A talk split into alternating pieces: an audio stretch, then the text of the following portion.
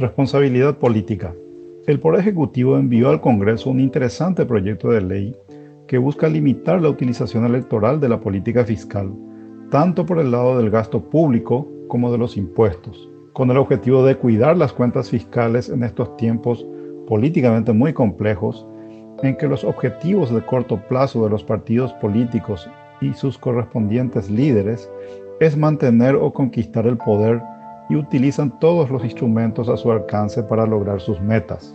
muchos de los cuales van en desmedro de la sostenibilidad de las finanzas públicas y de la estabilidad macroeconómica, elementos fundamentales para el proceso de desarrollo económico y social del país.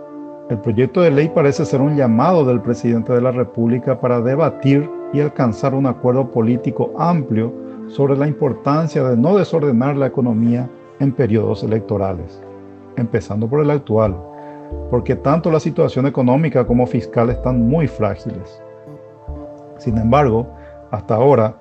el proyecto ha tenido una tímida receptividad en el Congreso, para no decir que fue ignorado, donde varios sectores ya presentaron iniciativas concretas de reajustes salariales y de reducción de impuestos, algunas de ellas incluso con media sanción. Es más, dentro del Poder Ejecutivo, algunas autoridades con aspiraciones electorales ya firmaron acuerdos con representantes sindicales de funcionarios públicos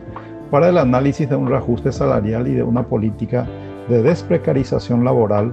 para la incorporación como funcionarios permanentes a miles de contratados en distintas instituciones públicas.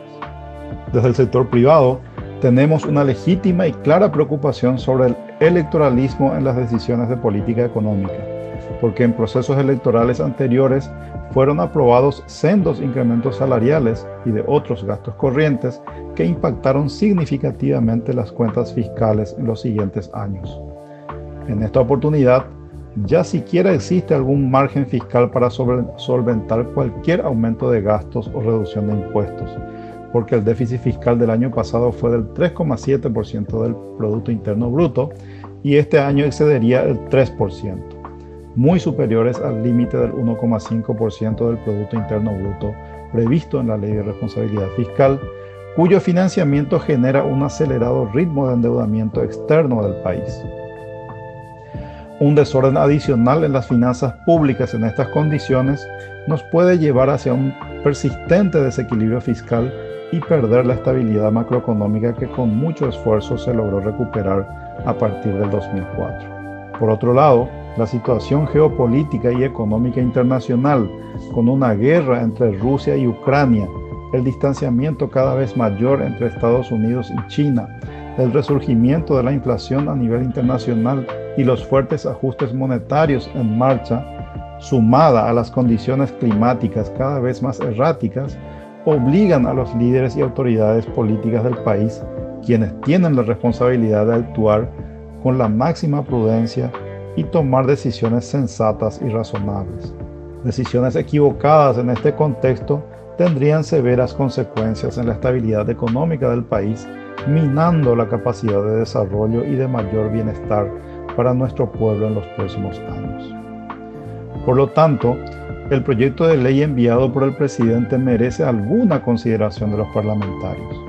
De hecho, las reformas prioritarias están relacionadas a la recuperación del equilibrio fiscal y al reordenamiento del Estado para mejorar la calidad del gasto público. Por ello, hay proyectos en estudio en el Congreso como la modificación a la Ley de Responsabilidad Fiscal, la nueva Ley de Contrataciones Públicas y la nueva Ley del Servicio Civil. Hay otros que a pesar de su urgencia aún no fueron presentados, como la reforma del sistema de jubilaciones en especial de la quebrada caja fiscal está absorbiendo cada vez más recursos tributarios para cubrir su déficit. La misma urgencia tienen las reformas para mejorar la calidad de los servicios de salud, educación, seguridad ciudadana, etc., sectores que requieren acordar políticas de Estado e implementarlas de manera ordenada, gradual y sostenible en el tiempo. Estas elecciones tienen que servir para discutir propuestas sobre estos temas fundamentales para la nación.